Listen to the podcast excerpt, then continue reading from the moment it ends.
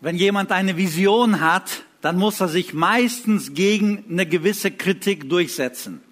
Es ist in der Regel so, jemand hat was vor, dann teilt man sich mit und dann kommen die ersten negativen Stimmen. Ach, das ist Blödsinn, das brauchst du nicht, vergiss es, das wird nicht funktionieren. Und die versuchen dich sozusagen von deiner Idee abzubringen. Wenn Leute das stoppen, dann kommen die nicht weiter. Wenn Leute sagen, ach, viel zu viel Kritik, dann hören die auf und da passiert nichts. Nur der, der schafft, sich gegen diese Kritik, natürlich vernünftige ne, Kritik, der, der gegen diese Kritik sich widersetzt und es schafft, sein Ding aufzubauen, der gelangt irgendwo hin, wo er hinkommen will. Das heißt also, kein großes Werk entsteht ohne Kritik, sondern Menschen wollen immer sagen, pass auf, Gefahren, zu teuer, zu hoch, zu schwierig. Eine ähnliche Situation finden wir in der Bibel. Da gibt es einen blinden Menschen, ein blinder Mann, der sitzt und wittert seine Möglichkeit. Der Meister geht vorbei und er fängt an zu rufen und die Leute sagen, halt, sei still, hör auf, chill mal. Jesus hat viel wichtigere Dinge zu tun, als sozusagen dir seine Aufmerksamkeit zu geben. Lass uns mal diesen Text, diese Geschichte lesen und dann gucken wir mal, was wir für heute auf uns und in unsere Situation hinein übertragen können. Wir lesen aus Markus Kapitel 10, Markus Kapitel 10, Vers 46. Markus Kapitel 10 ab 46. Und sie kamen nach Jericho. Und als er aus Jericho wegging, er und seine Jünger und eine große Menge, da saß ein blinder Bettler am Wege, Bartimäus, der Sohn des Timäus. Und als er hörte, dass es Jesus von Nazareth war, fing er an zu schreien und zu sagen, Jesus, du Sohn Davids, erbarme dich meiner. Und viele fuhren ihn an, er solle stillschweigen. Er aber schrie noch viel mehr, du Sohn Davids, erbarme dich meiner. Und Jesus blieb stehen und sprach, ruft ihn her. Und sie riefen den Blinden und sprachen zu ihm, sei getrost, steh auf, er ruft dich. Da warf er seinen Mantel von sich, sprang auf und kam zu Jesus. Und Jesus antwortete und sprach zu ihm, was willst du, dass ich für dich tun soll? Der Blinde sprach zu ihm, Rabuni, dass ich sehend werde. Jesus aber sprach zu ihm, gehe hin, dein Glaube hat dir geholfen. Und sogleich wurde er sehend und folgte ihm nach auf dem Wege. Ich möchte das erstmal so ein bisschen übertragen. Früher ging Jesus mit seinen Jüngern, mit vielen Menschen aus Jericho raus. Ich glaube, wir können das übertragen, weil die Bibel sagt, Jesus gestern, heute, derselbe in Ewigkeit. Ich glaube, wir dürfen das ruhig so auch formulieren. Jesus ist heute mitten unter uns. Das heißt also, da wo wir stehen, da wo unsere Lebenssituationen sind, da wo unsere Nöte sind, da ist auch Jesus. So war das damals, so ist es heute. Also, wir lesen Folgendes in Lukas Kapitel 18. Es gibt nämlich diese Geschichte im Johannesevangelium, im Matthäusevangelium. Wir haben Markus gelesen und es gibt überall so ein bisschen andere Aspekte. Interessant ist, dass Lukas Folgendes sagt. Als Bartimäus die Menge hörte, forschte er nach. Das ist eine sehr, sehr interessante Aussage. Es gibt ja viele Menschen, die leben mit ihren Problemen so wie der Blinde. Er saß da vielleicht Monate, vielleicht Jahre lang, er saß da einfach und bettelte. Plötzlich merkt er, wow, da geht was ab. Da ist irgend so ein Tumult, da sind Leute, Menschen reden und die Bibel, sprich im Lukas-Evangelium, betont und er forschte nach. Ich übertrage auf uns. Wir leben oft in einer Situation, die uns nicht gefällt. Wir haben Charakterprobleme, das führt zu Spannungen mit Kollegen, in der Ehe, in der Sippe. Aber irgendwie leben wir damit. Wir haben andere Probleme, wir haben vielleicht Suchtprobleme, wir haben mit Beziehungsprobleme und wir leben damit. Der Blinde, wird uns gesagt, forschte nach, wer ist Jesus und kann er mir helfen? Ich übertrage auf uns. Es ist ratsam, dass wir vom Blinden das lernen, dass wir nachforschen. Wer ist Jesus wirklich? Kann Jesus mir auch heute in meinem Alltag helfen, bessere Entscheidungen zu treffen oder vielleicht mit Finanzen besser umzugehen oder vielleicht bessere Beziehungen zu leben, in der Ehe, mit den Kindern, in der Familie, in der Gruppe, auf der Arbeit mit Kollegen und so weiter. Kann Jesus mir helfen? Wer ist Jesus überhaupt? Und wenn wir nachforschen, bekommen wir eine Antwort. Wenn wir aber nicht nachforschen, sondern, ach ja, ich habe mal was von Jesus gehört, ich habe mal was gelesen, ja, ich habe mal das gehört und so weiter, das reicht nicht aus. Lass uns wirklich überlegen, wie viel sollen wir über Jesus wissen und glauben, dass die Kraft im Alltag greift.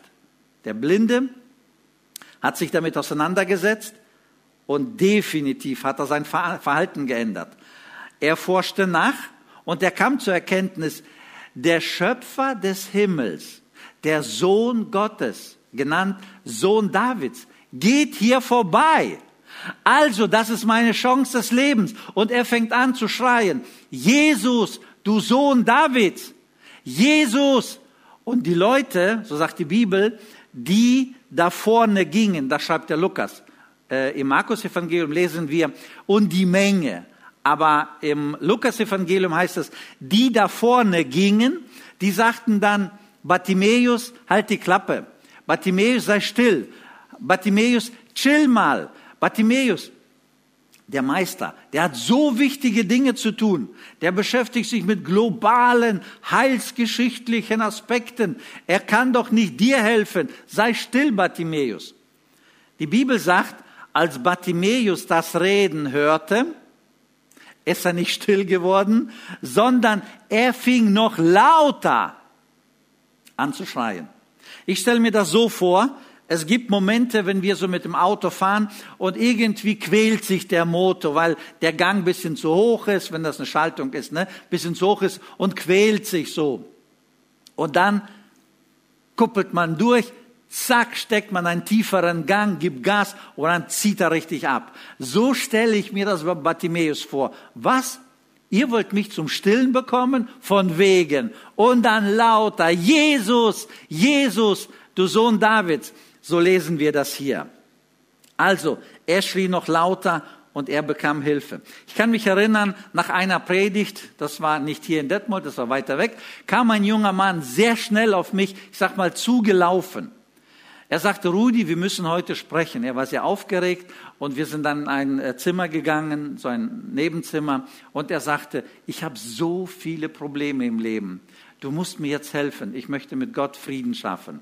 Ich möchte mich wirklich bekehren, das heißt mein Leben umkehren. Ich möchte mit Gott leben. Hilf mir bitte. Wir haben geredet, wir haben gebetet und er hat gesagt, ich möchte ab jetzt wirklich Jesus mein Leben, meine Probleme anvertrauen. Und er lebt seitdem bewusst mit Jesus. Das heißt also, wenn wir merken, Jesus ist die Antwort, dann sollten wir uns auf keinen Fall von den anderen oder von unseren Gedanken oder von unseren Gefühlen irgendwie stoppen lassen. Wenn wir zur Erkenntnis kommen, meine Probleme kann Jesus lösen, mir kann Jesus helfen, Gott, der Schöpfer, kann meine Ehe, meine Beziehungen, meine Arbeitskollegen und so weiter intakt bringen und Jesus allein. Ich glaube, wenn wir das erkennen, dann dürfen wir das ruhig aussprechen, sehr konkret Jesu bringen.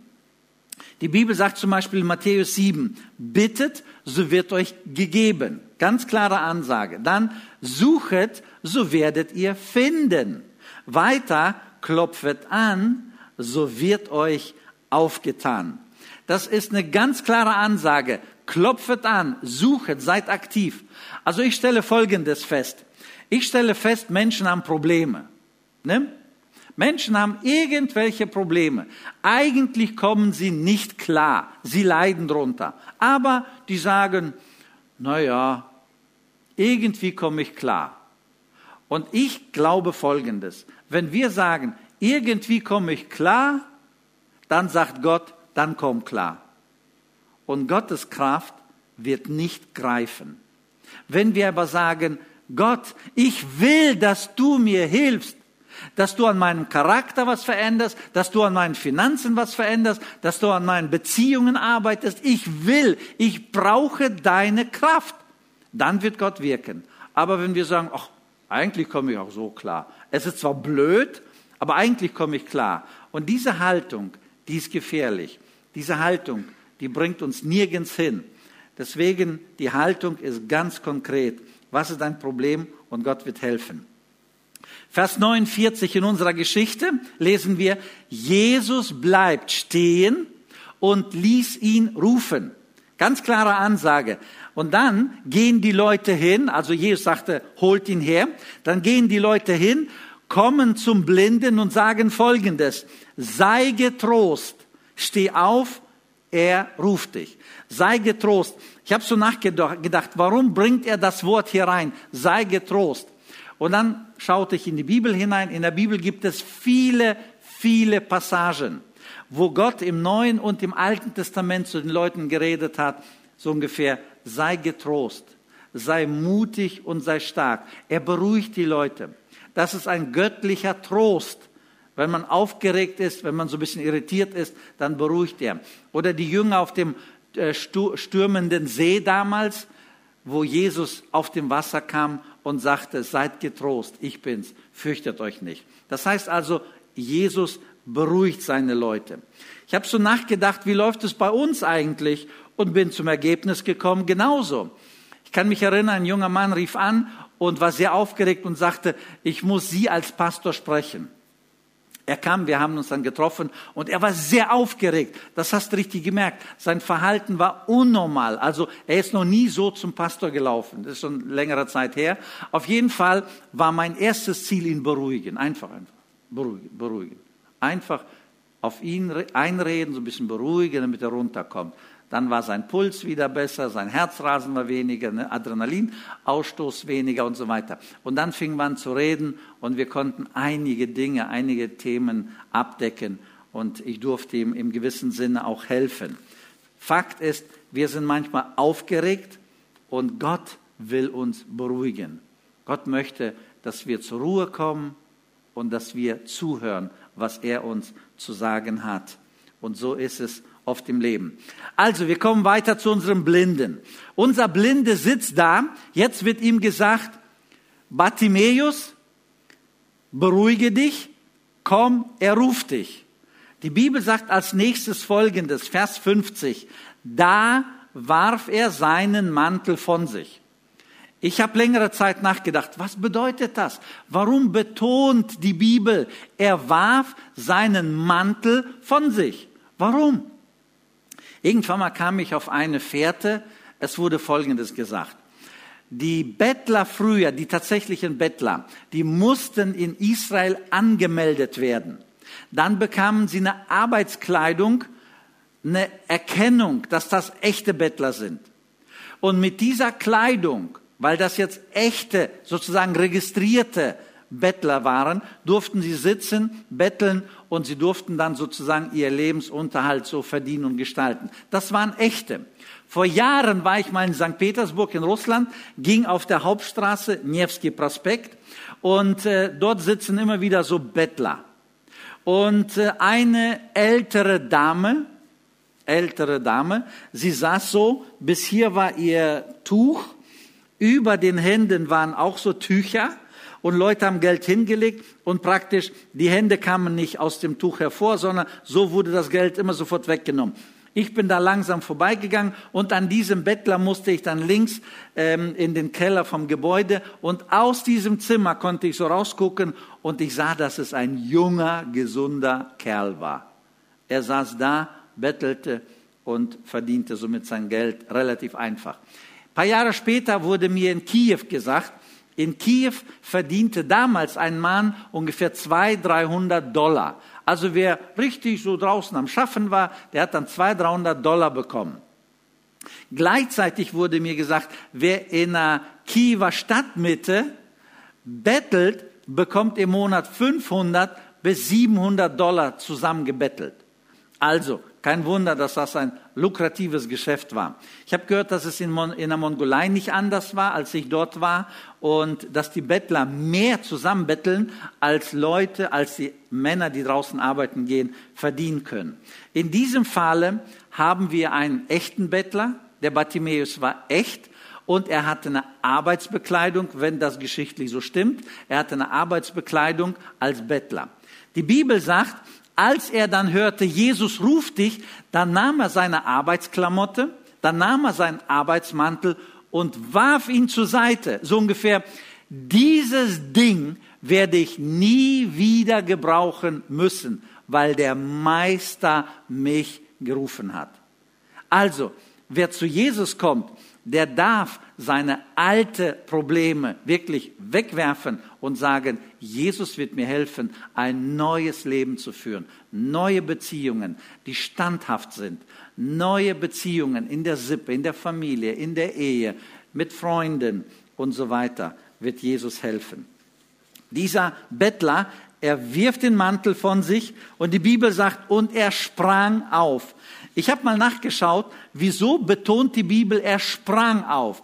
Dieses Aufspringen, das führe ich mal zurück zum indogermanischen Wort pren. Pren äh, be, beinhaltet das Wort, wurde weiterentwickelt, besser gesagt, springen. Das heißt also, die Frucht des Geistes, Galater 5, 22, hat ein Begriff in sich, ein Wurzelwort pren, springen, und bedeutet, wenn der Heilige Geist dich packt, ne? wenn du wirklich erfüllt bist vom Heiligen Geist, das erfasst deinen ganzen Körper. Dann bleibst du nicht so steif stehen, oh, der Meister ruft mich, ich gehe mal hin, von blind wird sehend. Nein, sondern die Frucht des Heiligen Geistes ist Freude. Freude beinhaltet Brenn, Brenne, Springen. Das heißt also, da geht was ab. Ich glaube, deswegen sagt die Bibel, und er sprang auf. Er war so begeistert und der Geist Gottes gab ihm den Glauben, dass es jetzt gut wird und er sprang auf und lief weiter. Ich bin ein Angler.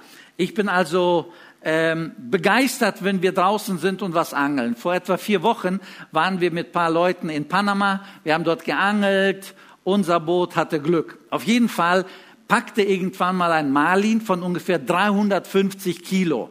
Das ist schon ein Riesending. Drei Meter lang und 350 Kilo. Und wir haben dann, der eine hat die Angel gezogen, wirklich, also der hatte so ein, so ein ganzes Ding angezogen, gezogen. Und der zweite Mann hat von unten die Angel hochgedrückt. Und so mit vier Mann, wir haben uns immer dann abgewechselt, mit vier Mann haben wir 40 Minuten den großen Fisch gezogen. Das war Wahnsinn. Die Emotionen der Männer, das hättet ihr sehen und filmen sollen. Wahnsinn, es geht in alle Richtungen. Zwischen Springen und Kamera fallen lassen und, und die ganzen Begriffe, Kommentare, es ist ein Wahnsinn. Ne? Und ich glaube, wenn Menschen das wirklich verstehen, was hier abgeht, Gott, Gott nimmt mich in seine Hände und führt mich, schult mich und hilft mir. Ich glaube, wenn wir das erfassen, so wie der Blinde, wir werden auch huh, Dinge von uns geben, die so ein bisschen untypisch sind, so wie der Blinde springt auf, schmeißt seinen Mantel weg und so weiter. Jetzt kommt er laut unserer Geschichte, jetzt kommt er zu Jesus. Und ich finde so faszinierend, was jetzt kommt. Er kommt zu Jesus, ne, er wird dahin geführt und Jesus guckt ihn an und sagt, Blinder, was willst du, dass ich dir tun soll? Ich dachte so, was für eine Frage. Aber ich glaube, für Jesus war es ganz wichtig, dass der Blinde sein Anliegen präzisiert, also konkretisiert, dass er es ganz klar artikuliert, dass er sagt, ich habe das und das Problem. Der Blinde guckt ihn an und sagt, Jesus, ich will sehend werden und sehr, sehr konkret. Und ich glaube, das müssen wir in unserem Alltag so ein bisschen praktizieren. Jesus fragt uns, was willst du? Und wenn wir so sagen, so allgemein, so allgemein gesund sein, allgemein das, so allgemein das, allgemein das. Ja, dann kriegen wir auch nur allgemein irgendwas. Ne, so, so allgemein. Ich glaube, Jesus will, dass wir ganz konkret werden. Was ist dein Anliegen? Was soll ich für dich tun? Wie soll ich? Und wenn wir ein Anliegen haben, wenn wir wirklich ein Anliegen haben und es konkret Jesus bringen, ich glaube, Ich glaube, der antwortet. Vielleicht nicht immer so, wie wir uns das vorstellen, aber er antwortet. Ich hatte zu meinem Angeln zurück eine interessante Geschichte in diesem Zusammenhang. Bevor wir geflogen sind, sagte ich meiner Montagsgebetsgruppe, dass, ihr be dass sie beten sollen und auch anderen, ich muss einen größeren Fisch fangen, als mein Bruder gefangen hat. Er hatte so ein Malin und ich sagte, ich muss einen größeren fangen. Auf jeden Fall, als wir da ankamen, habe ich meinen Männern gesagt, ich habe zu Hause für mich beten lassen, damit wir einen größeren Fisch fangen. Und das war so lustig, als wir dann am dritten Tag, wir waren drei Tage auf dem Wasser, am dritten Tag ein riesen Malin hatten. Das war wahnsinnig, mein erster im Leben. Ähm, auf jeden Fall, der, der eine nimmt die Kamera und filmt so und dann sagt er, Rudi, du hast wahnsinnig deine Gebetsgruppe motiviert zum Beten. Ne? Und das ist so lustig, sowas zu hören. Tatsache ist, wir dürfen, wir dürfen. Ob Gott immer so antwortet, wie wir wollen, weiß ich nicht. Aber wir dürfen ganz konkret und wirklich sehr präzise beten. Sehr, sehr konkret. Ich habe Eheprobleme, ich habe Kinderprobleme, ich habe Probleme mit Geld, ich habe Probleme mit Beziehungen, ich habe Probleme mit meiner stillen Zeit, ich habe Probleme mit Nachbarschaften und so weiter. Wir dürfen sehr konkret das einfach vor Gott ausbreiten und er wird helfen. Die Bibel ist voller Ansagen, wo er dann wirklich hilft. Also, wenn wir dann unsere Anliegen ihm bringen, dann wird, ähm, wird er helfen, wird er reagieren. Bei diesem Blinden war die konkrete Aussage, Vers 51, ich will sehend werden. Eine ganz konkrete Aussage. Ne? Ich will sehend werden. Und Jesus nimmt, Vers 52, gebraucht dann folgende Worte. Bartimäus, dein Glaube hat dir geholfen. Werde sehend und gehe hin im Frieden. Wahnsinn, wa? Bartimäus, dein Glaube. Weil Bartimäus nachforschte, wer ist Jesus? Jesus ist der Schöpfer. Jesus ist der Herr. Jesus ist der Sohn Gottes. Jesus hat alle Macht im Himmel und auf Erden. Das sagt die Bibel. Und Bartimäus setzte seine Gesam sein gesamtes Anliegen auf eine, ich sag mal, Karte, auf Jesus Christus. Und er bekam die Antwort, dein Glaube hat dir geholfen. Er wurde sehend und weiter heißt es, gehe hin in Frieden. Wenn wir dann andere Passagen lesen, wir sind ja im Markus-Evangelium, aber dann gibt's noch Lukas und so weiter. Die anderen Evangelien sagen, und der blinde Bartimäus ist Jesus nachgefolgt. Also er hat ganz gezielt sein Leben umgestellt, seine täglichen Aktivitäten umgestellt und er folgte Jesus nach. Weiter heißt es, und er lobte ihn. Und in anderen Stellen, Parallelstellen heißt es, und alles Volk lobte Gott auch. Das heißt also, Bartimäus wurde sehend, Bartimäus bekam die äh, Gebetserhörung, sag ich mal so, seine Bitte wurde erhört und er und viel Volk haben Gott gelobt dafür, dass Gott sowas tut. Ihr Lieben, ich bin mir dessen völlig überzeugt. Gott wirkt heute genauso wie damals. Nur wir sind oft nicht konkret genug, sondern wir sagen so, ja, ich komme schon klar, es wird schon werden. Oder andere sagen, Mensch, probier doch nochmal oder probier so. Und wir lassen uns von unseren Gefühlen, von unseren inneren Haltungen, Überlegungen oder Menschen oft abwimmeln und wir sind so zufrieden, wie es läuft. Eigentlich will Jesus sehr konkret uns helfen und wir sollen ihn dann loben. Und der letzte Gedanke hier, wo Jesus sagt, gehe hin im Frieden. Für mich ist es so klar, wenn Gott uns dann hilft, wenn er dann sagt, gehe hin im Frieden, das bedeutet, nicht nur mein Herz verändert sich, sondern auch die Situation. Nicht nur mein Anliegen wurde erhört, sondern die Situation. Nämlich, ich bin jetzt in einer Situation des Friedens. Frieden Gottes in mir, Frieden Gottes mit meinem Nächsten und Frieden Gottes auch äh, in Bezug auf äh, Gott selbst. Ne, dass wir so diese dreidimensionalen Frieden dann tatsächlich erleben. Frieden mit uns, Frieden mit Gott, Frieden mit dem Nächsten. Und das ist das, was Gott auch dem äh, Bartimäus gegeben hat und uns. Ich möchte abschließen mit dem Appell, was immer uns bewegt und uns bewegen Dinge, wo immer wir Nöte haben, egal welche Nöte, lasst uns wirklich ganz konkret und präzise diese Nöte Gott vor die Füße bringen. Und er wird antworten. Danach nachfolgen und danach werden wir in seinem Frieden leben und das Leben gestalten können. Gott segne euch. Amen.